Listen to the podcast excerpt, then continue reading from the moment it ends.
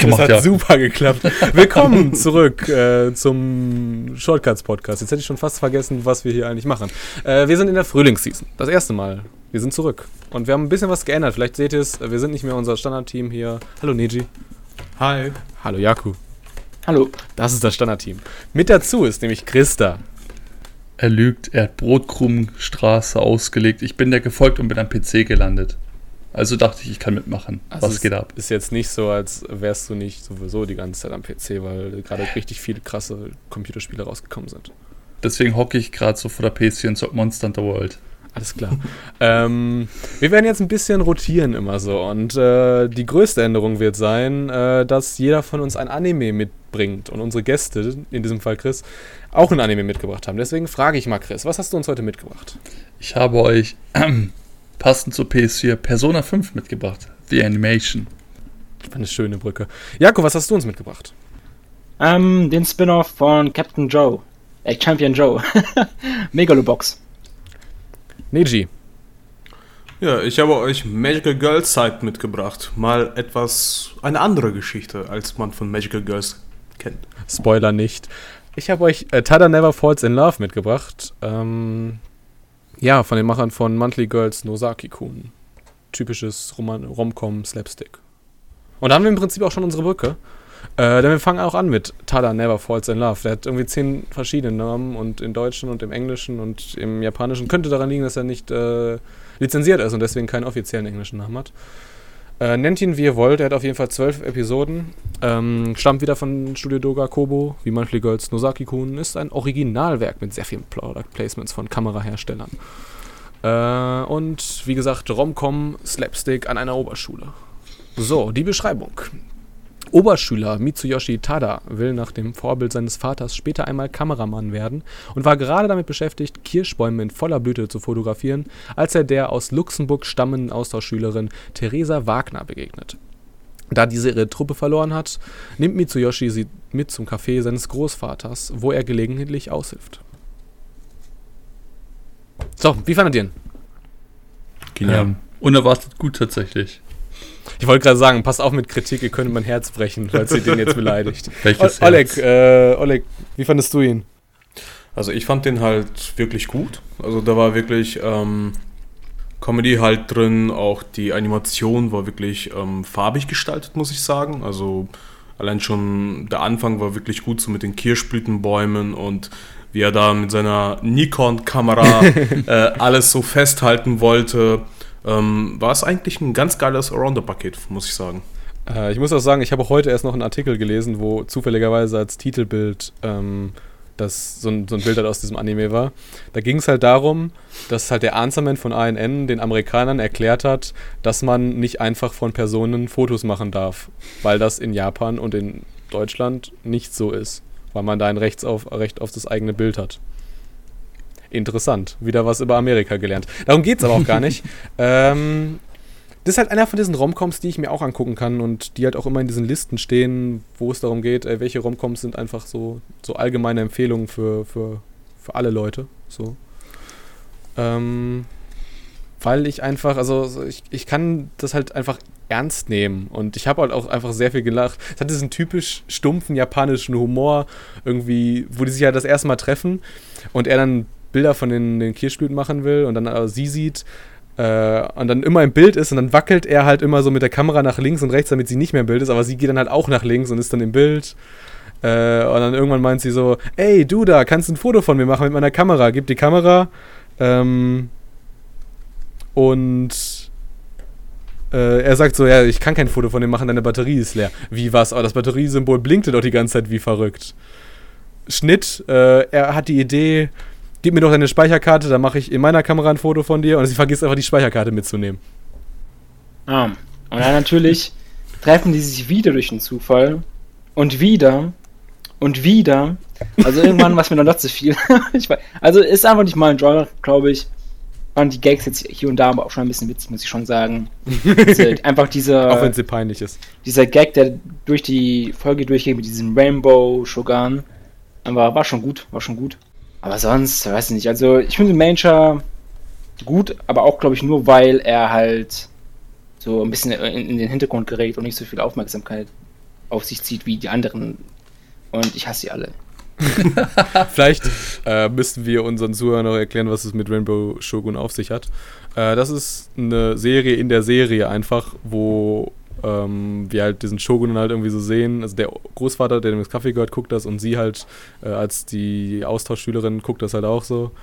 Und sie meint halt auch irgendwie, dass so das Klischee, dass alle Japaner ja alle Anime und Manga kennen müssen. So das typische naive Klischee, was irgendwie Japaner haben, wie wohl Europäer über sie denken. Aber auch egal, ähm, dann ist auf jeden Fall dieser Raybon Shogun da, will irgendeinen General niederstrecken und sagt so, nenn mir eine Farbe des Regenbogens. Und dann sagt er, äh, äh, äh, rot, falsch. Die Farbe des Regenbogens ist nicht rot, sie ist regenbogenfarben.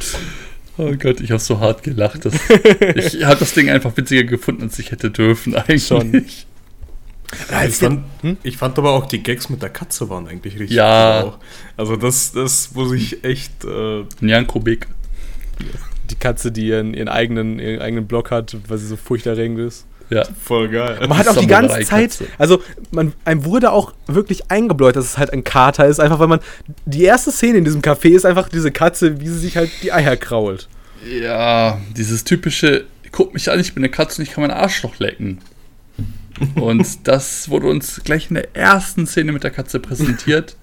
Und allein schon die Aussage, ach ja, im Übrigen, Jan Kubik, so heißt die Katze, mag hübsche Mädchen, weil er sympathisiert halt sehr mit Theresa Wagner und das war schon relativ witzig. Wer nicht, wer nicht. Jako, ja, ich weiß. Ja.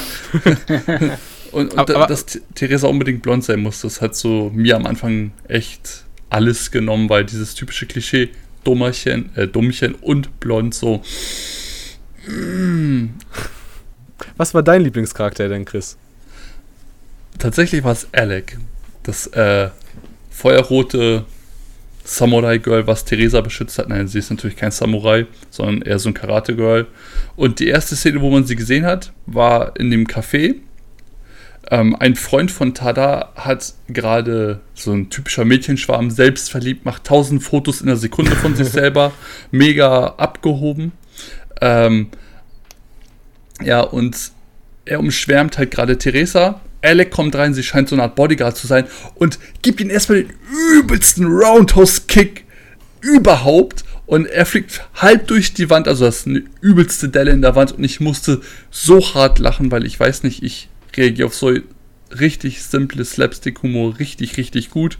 Also mich triggert das hart und ich mag auch dieses feuerrote Haar immer sehr gerne und ich mag so aufbrausende Charaktere allgemein sehr, sehr gerne und ich fand das einfach die übelst coole Aktion. Und von da an gab es so einen kleinen Running Gag in der Folge immer durchgängig, ähm, dass immer wenn sich dieser eine Typ immer sich Theresa mit einem Kompliment angenähert hat, hat Alec ihm nur so einen bösen Blick zugeworfen und er gleich wieder so, das war auch alles nur ein Spaß und geht erstmal wieder weg, weil er nicht schon wieder getreten werden möchte. Und halt dann noch so, wo die dann halt nach, so nach Ginza gegangen sind, ihr Hotel gesucht haben, aber diese richtig schlecht gezeichnete äh, Karte da hatten. Ja, Und äh, dann letztendlich Plot-Twist, äh, das Hotel ist einfach direkt neben dem Café, wo sie halt quasi losgegangen sind. Noch irgendwelche, noch irgendwelche finalen Worte. Ähm, ja, was Dommel meint mit schlecht gezeichnete Karte ist nicht die Animation, sondern die Karte war literally von denen selbst gezeichnet mit Füller und das sah echt nicht gut aus. Aber Hauptsache das Katzencafé, also wo die ja bewirtschaftet wurden, war drauf. Und dann Plot-Twist, äh, die beiden sind ihre neuen Mitschüler. Wer hätte das ahnen können? Ich nicht. Nee, es war überraschend, ey. Ich, ich, mich hat's aus dem Stuhl gehauen. Nächster Anime, Jungs. Also, wir haben jetzt äh, Magical Girl Side, besteht aus zwölf Episoden. Die Genreart ist Psychodrama, Horror, Fantasy, Magical Girl wird's gedacht und Splatter. kommt halt von einem Manga und kommt vom Studio Production Doa. Und die Lizenz hat sich Amazon gekrallt. Kommen wir zu dem Plot. Das Mädchen Aya wird täglich in der Schule und zu Hause brutal misshandelt. Doch ihr tragisches Schicksal nimmt eine Wendung, als eine Seite Maho Shoujo Zeit auf dem Bildschirm ihres Computers erscheint und sie in der Welt der Maho Shoujo willkommen heißt. Des Weiteren stellt die Seite in einen Stab zur Verfügung, welcher sich am nächsten Tag in ihrem Spind befindet. In die Ecke gedrängt von ihren Peinigern sieht sie keinen anderen Ausweg als die Verwendung des Stabes. Doch ihr Handeln hat unerwartete Folgen mit dramatischen Konsequenzen. Drama. Wer will das erste Wort? Ja, ich gerne. Gerne, gerne. ähm, man muss dazu sagen, dass der Manga dazu mittlerweile mit sechs Bänden schon in Deutschland lizenziert ist und ich nach Band 2 abgebrochen habe. Und jetzt aus folgendem Grund. Ähm, es gab vor einigen Jahren mal eine Serie, die nannte sich Magical Girl. Äh, nein, Madoka, Magica, irgendwas. Ja. Und das war ja auch erstmal so ein kitschig bunter Anime, äh, Magical Girl Anime. Und dann gab es auf einmal diesen Plot-Twist und dann wurde es auf einmal zu Splatter und düster und Mindfuck und Plot-Twist. Und seitdem versucht jeder zweite Magical Girl Anime genauso zu sein. Und genauso ist Magical Girl of the äh, Side, meine ich. Ähm, ähm, und es nervt mich ein bisschen, dass mittlerweile jeder versucht, wir hatten erst vor zwei oder drei Seasons auch an Magical Girl Anime, der auch wieder so, ja, es warum ist ja guckst du, Warum guckst du so weit zurück? Wir haben jede Season so ein. Ja, stimmt, jede Season mittlerweile und es nervt einfach. Ich hätte gerne mal wieder, ich, ich, ich traue mir das fast nicht zu sagen, aber wieder so ein Sailor Moon Anime, der einfach wieder so kitschig, bunt und. Äh, da habe ich eine Empfehlung für dich. Äh, ja? Cutie Honey Universe, das ist so mit, mit der erste Magical Girl überhaupt. Das ist ein Manga aus den 1970ern, kriegt jetzt gerade ein Remake. Ja, okay, cool. Werde ich mir definitiv angucken, um mal wieder so einen Kontrast zu haben.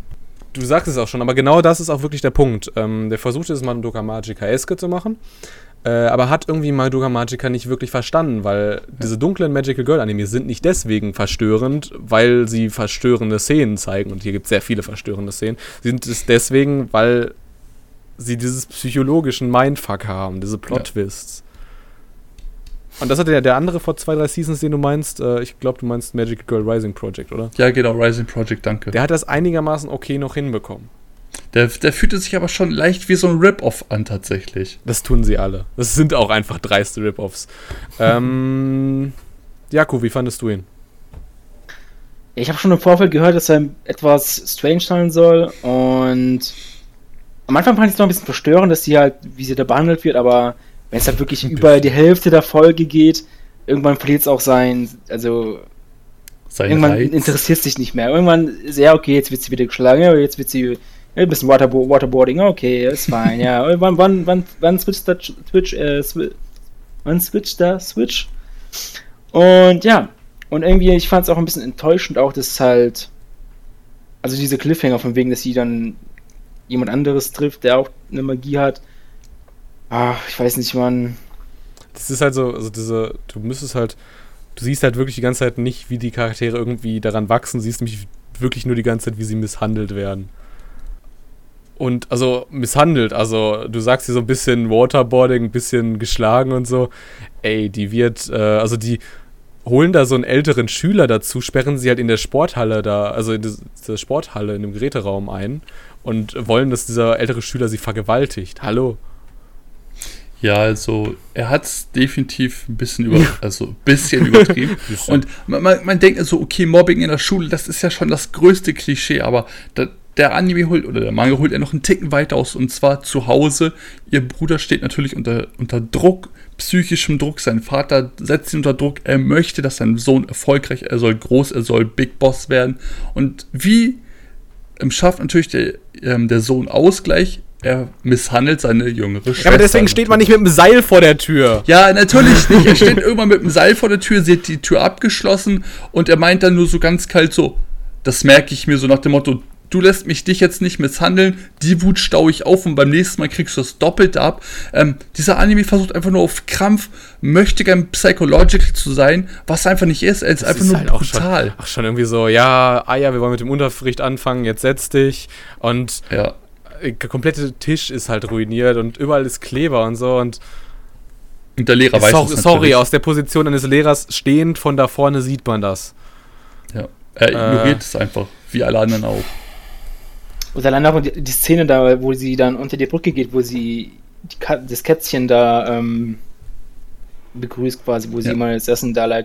Also in der ersten Szene, in der ersten Szene, wo man diesen Karton sah, äh, sah und die Katze da rauskam, instant gewusst, ja, hier, okay, die werden die Katze irgendwie töten oder so, irgendwas wird passieren, ey, 100%. Einfach so obvious. Es hat genau 5 Minuten und 4 Sekunden gedauert und nur weil Aya in der Zwischenzeit mal, äh, mal äh, misshandelt werden musste. So, jetzt kommen wir mal zum Positiven. Was? Habe ich tatsächlich auch was aufgeschrieben. Schieß los. Genau, also ich muss sagen, Aya wurde eigentlich ganz gut dargestellt. Also so wie die wirklich da misshandelt wurde. Ich habe mir jetzt wirklich da nicht so Magical Girls Dinge angeschaut gehabt, aber ich muss sagen, echt, die erste Folge hat mich sogar gepackt gehabt. Sagt er jetzt, aber äh, ich weiß, wie viel er wirklich gesehen hat. Die ganze Folge. Du hast viele Magical Girls gesehen. Ja. Also Magical Girl, äh, also lagern wir das aus in eine Sonder-Magical Girl-Folge. Nee, aber es ist wirklich so. Also dem Anime mangelt es nicht an, de an Details. Dem, äh, dem mangelt es so ein bisschen an Zwischenbildern äh, für halt wenig, also dass die Bilder, nie, äh, die Bewegung nicht so rumruckeln. Und den äh, mangelt es am, am Polishing. Aber äh, Details hat der schon. Auch wenn es halt natürlich, es ist eine Low-Budget-Produktion. Du kannst es mit Osama Game vergleichen. Genau, haben wir, eigentlich- haben wir ja schon erwähnt, dass er übelst die schlechte Animation hat. Ich finde aber, ähm, zum Beispiel diese Zeitstopp-Animation, wo dann alles so ein bisschen so in Kirchenglas-Optik ist, also das, was eingefroren ist. Das ist eigentlich schon recht okay. Und diese, diese ausgeschnittenen Paper-Cut Magical Girl Side-Hüterinnen, die dann halt so, so in einer 2D-Animation als noch 2D-hafteres äh, Modell halt so dastehen. Nee, ich finde das aber cool. Also ich finde, das, das hat was, ich weiß nicht, ob ihr diesen, diesen Horrorfilm von damals kennt, das ist ein australischer, ähm, der Babadook hieß der. Kenne ich nicht. Ich bin aber eh tatsächlich, was Horrorfilme angeht, nicht sehr stark bewandert. Ich bin, bin sehr, ich bin äh, sehr, wie heißt es? Äh, ich bin Versiert? sehr, sehr geprägt durch meine Familie, was das angeht. Das ist jetzt auch kein, kein krass guter, aber daran hat es mich euch. auf jeden Fall erinnert. so, andere Sache, ähm, worauf dieser Anime anscheinend Bock hat, äh, einfach irgendwelche Leute zu porträtieren, die sich vor die Bahn schmeißen. Ja, wird da, wird da in mehreren Szenen dargestellt. Übrigens, falls ihr euch jemals in Japan äh, auf die Bahn werfen wollt, zieht's, zieht's durch, weil wenn ihr es nicht tut, sind die Leute genervt. Schon wieder einer, der es versucht hat und nicht gemacht hat. da gibt es ja noch die andere Szene, irgendwann, wann sie, also falls ihr euch fragt, warum Ma Maho Shoujo, sie kriegt ja dann diesen Stab und es ist halt so eine Pistole und kurz bevor sie fast vergewaltigt wird, sie hat sich in einem Auto versteckt, nachdem sie irgendwie es geschafft hat zu fliehen aus der Sporthalle, äh, schießt da mit, diesem, mit dieser Pistole auf die beiden, die da vor ihr stehen, einer von den Peinigern und einmal halt diesen, diesen älteren Senpai und die werden halt von ihrer Pistole einfach wegteleportiert und wohin? Vor eine annähernde Bahn. Tja, Wo übrigens auch diese, diese, diese Gangster-Mitschülerin von ihr vorher ihre, ihre einzige Freundin, die Katze, äh, hingeworfen haben. Vor eine herannähernde Bahn. jetzt wisst ihr auch, warum die vor die Bahn teleportiert wurden. Also, nächster Anime, Megalobox. Ja, Megalobox. Wie schon, wie schon vorhin erwähnt, ist es ein Spin-off zu Champion Joe. 1970. Sogar 19, das sind 1960er sogar schon. Aber der war auf jeden Fall damals äh, richtig gut dabei, der Anime, und hat auch, da, da sind viele Anime-Serien dadurch äh, entstanden und auch Filme und ich glaube sogar ein Live-Action-Film vor ein paar Jahren. Hm. Und ja, es ist halt, wie gesagt, Megalobox, wird leider nur 13 Episoden haben, ist ein Action-Drama, Fighting Shonen Anime. Ist eine Manga-Adaption vom Studio TMS Enter- Entertainment. Ein Simulcast gibt es leider noch gar keinen. In Amerika hat's Crunchyroll. Immerhin. Die Geschichte dreht sich um Junk Dog, welcher im Untergrund an Boxkämpfen teilnimmt, um seinen Lebensunterhalt zu finanzieren. Heute betritt er den Ring erneut, um gegen eine ganz bestimmte Person anzutreten. JD nimmt die Herausforderung an und ist bereit, alles zu riskieren. Wer von euch muss jetzt gerade auch an Dingens denken, an, an Scrubs? also. Nein, äh, es könnte nicht weiter von Scrubs natürlich entfernt sein. Es geht um das Megalo-Boxen, äh, wo Leute solche lustigen kleinen Gears haben, wo sie dann halt mit fighten können. Also quasi Geim, äh, wie, wie Arms, nur halt weniger futuristisch. Ja, das war auch mein erster Gedanke, als ich das gesehen habe. So, das ist äh, tatsächlich Arms im Cowboy Bebop Design. Tatsächlich, Äh, ja. Ähm, ich tatsächlich finde den, also die erste Episode rundum sehr gelungen. Ich habe davon, davon äh, davor nicht von diesem Anime gehört.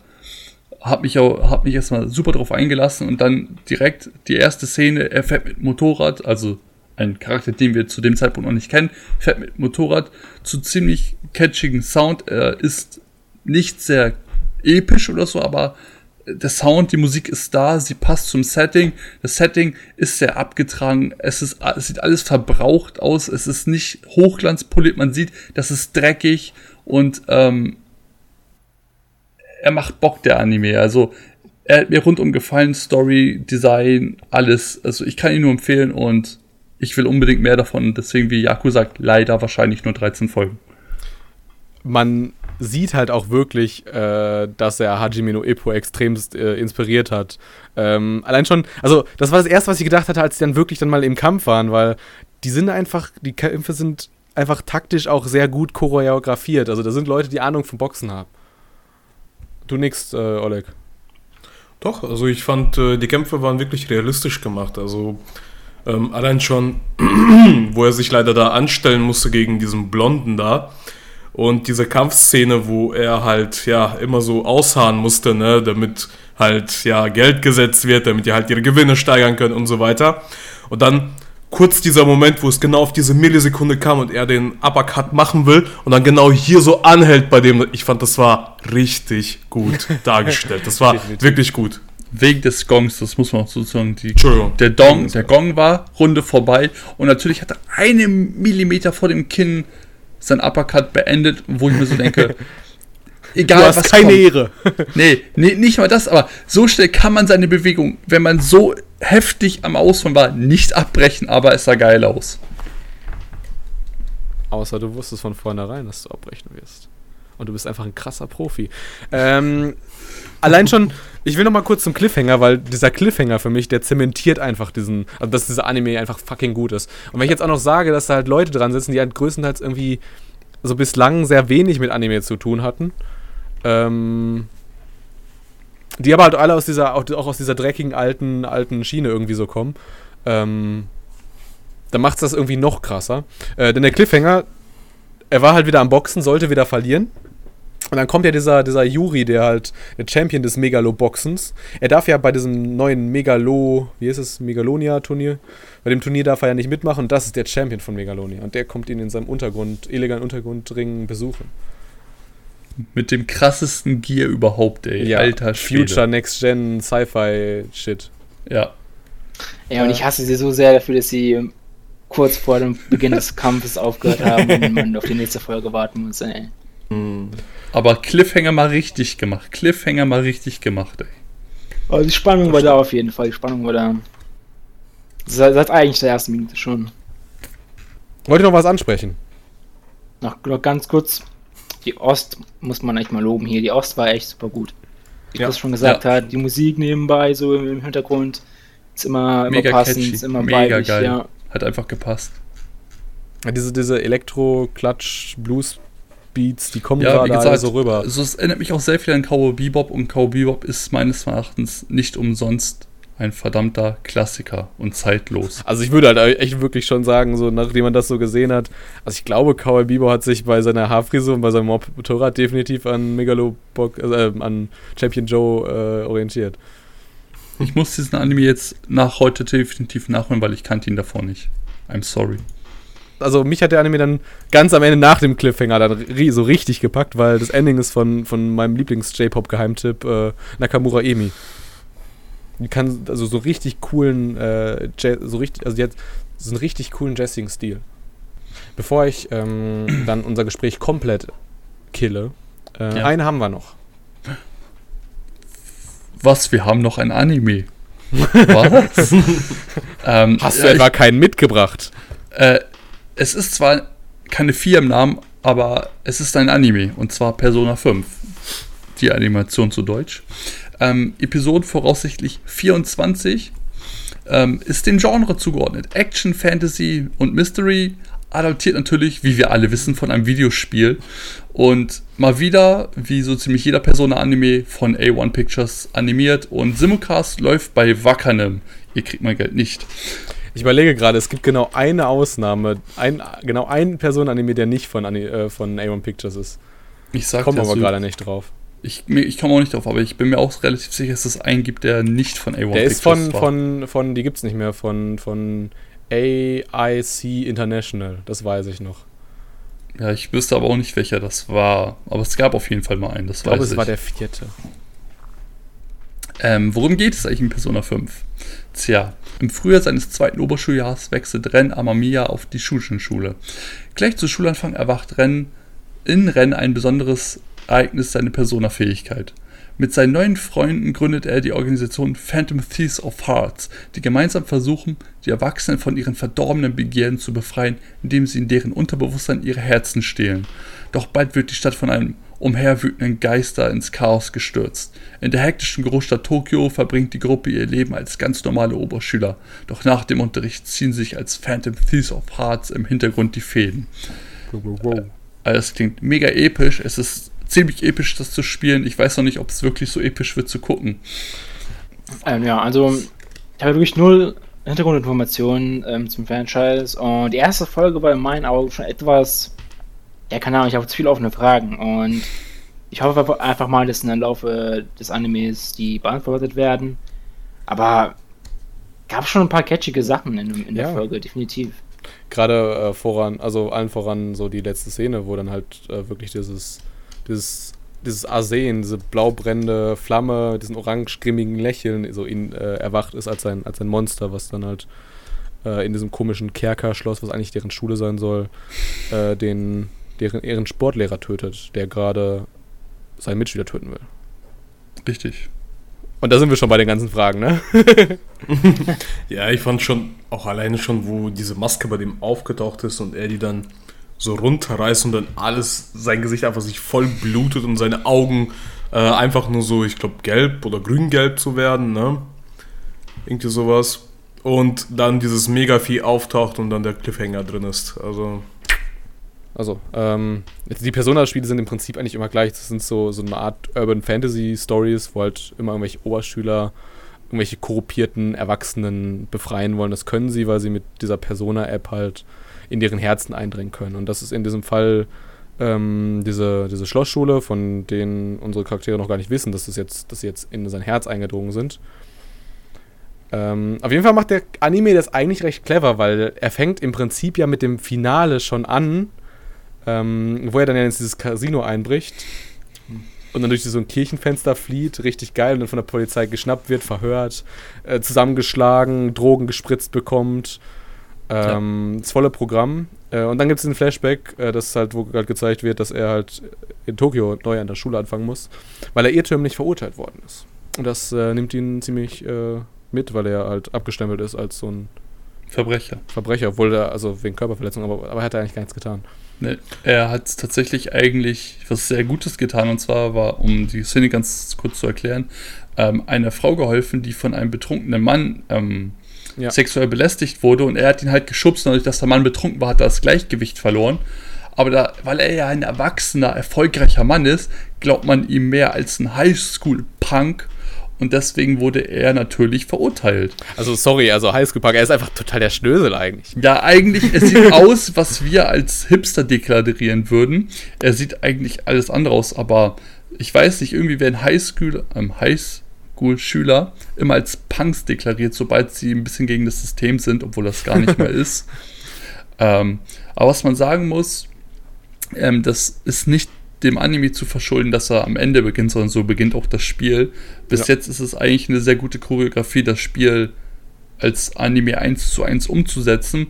Und ich muss sagen, ähm, die hat Dom ja schon sehr gut beschrieben, die Szene, wo er durch das Fenster springt, er springt so durch, dreht sich einmal um 180 Grad, macht einen Rückwärtssalto dabei und dreht sich nochmal, um dann natürlich episch auf dem einem Knie ähm, und dem anderen ähm, Bein zu landen, natürlich so, wie man es kennt, so richtig episch schon anime-mäßig. du hast die Zeitlupe vergessen. Die Zeitlupe Diese stimmt. schöne in diesem Mondschein, der wo, noch genau, so wo er vor der Mondsichel dann den Back Backflip macht. Und natürlich unten warten dann noch ähm, ganz viele Polizisten auf ihn.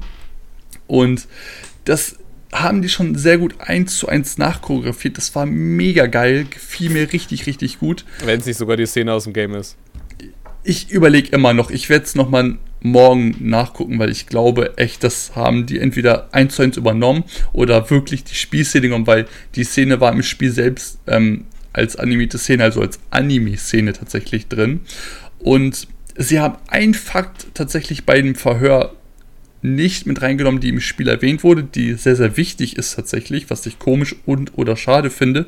Und was mich an der Folge natürlich sehr getriggert hat, ist, wo er in seinem Gefängnis war, in seinem Velvet Room nennt sich das, und ein gewisser Ego ihm davon erzählt hat, dass in ihm eine Kraft schlummert, dass sie sich eines Tages wiedersehen werden. Und im Velvet Room gibt es seit Persona 1 ein Velvet Room Theme. Das hat sich seitdem nichts verändert, nur von den Klängen, weil es damals halt noch MIDI-Sounds waren. Und ich krieg immer wieder Gänsehaut bei diesem Sound, auch bei Persona 5, als ich es gezockt habe und auch wieder beim Anime. Das war tatsächlich sehr cool, als du, also, also als wir uns den gemeinsam angeguckt haben, aber du bist auf einmal so, kriegst du so, so Fanboy Goosebumps. Bumps. Ja, ich habe von Anfang an gesagt, Nerdshits. ich freue mich, ich freue mich, wenn sie das Velvet Room Theme in Folge 1 schon spielen. Sie haben es gespielt. Ich war glücklich. Ich war glücklich. Aber das ist dann auch die Frage, also da frage ich mich halt wirklich, also mich hat dieser Anime zum Beispiel nicht gepackt, weil ich frage mich tatsächlich, für wen ist er? Ist er für Fans? Ja, bestimmt, aber die kennen schon die ganze Story. Ist er für Neulinge? Nein, weil sie steigen Mhm. sofort aus. Äh, sie Ähm. ist eigentlich für niemanden. Und genauso ist es auch irgendwie mit den Animationen, weil es gibt, also das ist irgendwie so, die A1 letzten, Jahre, die letzten Jahre musste ich sagen, dass das A1 Pictures diesen Ruf sehr losgeworden ist, aber hier sieht man es eigentlich schon wieder groß. Äh, Es gibt viele flashy Scenes, die richtig gut animiert sind, aber es ist nichts, was mich am Bildschirm irgendwie fesselt, dass ich das jetzt weiter gucken will. Ja, Ja, also es gibt nicht viel über Persona 5 zu sagen. das dachte ich mir. Wir sind aber auch schon wieder am Ende. Ja, vier Anime in knapp 30 Minuten. So schnell ist keiner. Ja, also vielleicht doch. äh, und mit diesen Worten, letzte Worte. Tja, die Brotkrummspur ist vorbei, Leute. Ich hoffe, ich habe diese Brotkrümel über den Weg, über diese 30 Minuten weggeführt und ihr seid sicher aus dem Wald der Animes hier rausgekommen und ihr wisst jetzt ganz genau, welchen Anime ihr gucken wollt und welchen nicht. Und dabei geht es hier rum, um Und Animes. vielleicht äh, führen dich die Brotkrümel auch in einen weiteren Podcast. Aber auch nur vielleicht. Dieses, dieser Season Preview. Folgt dem Brotkrümel weiter, denn der nächste Wald der aus Animes kommt bestimmt. Danke für diese wunderbare Brücke. Kein Problem. Äh, denn nächste Woche haben wir Golden Kamui. Das bringe ich mit. Äh, Neji bringt euch Hinamatsuri mit. Jako bringt euch Dance with the Dragons mit. Sollte ja schon letzte Season kommen, aber ja, Pech gehabt, kommt doch erst diese Season. Und dann äh, Levi ist da. Der bringt uns Sword Art Online Alternative Gun Gale Online äh, mit. Ich meine, ich bitte euch, einen, äh, einen Sword Art Online Anime im Podcast ohne Levi, das gibt's doch nicht. Und damit sagen wir Tschüss, bis nächste Woche. Ciao. Arigato. Čau.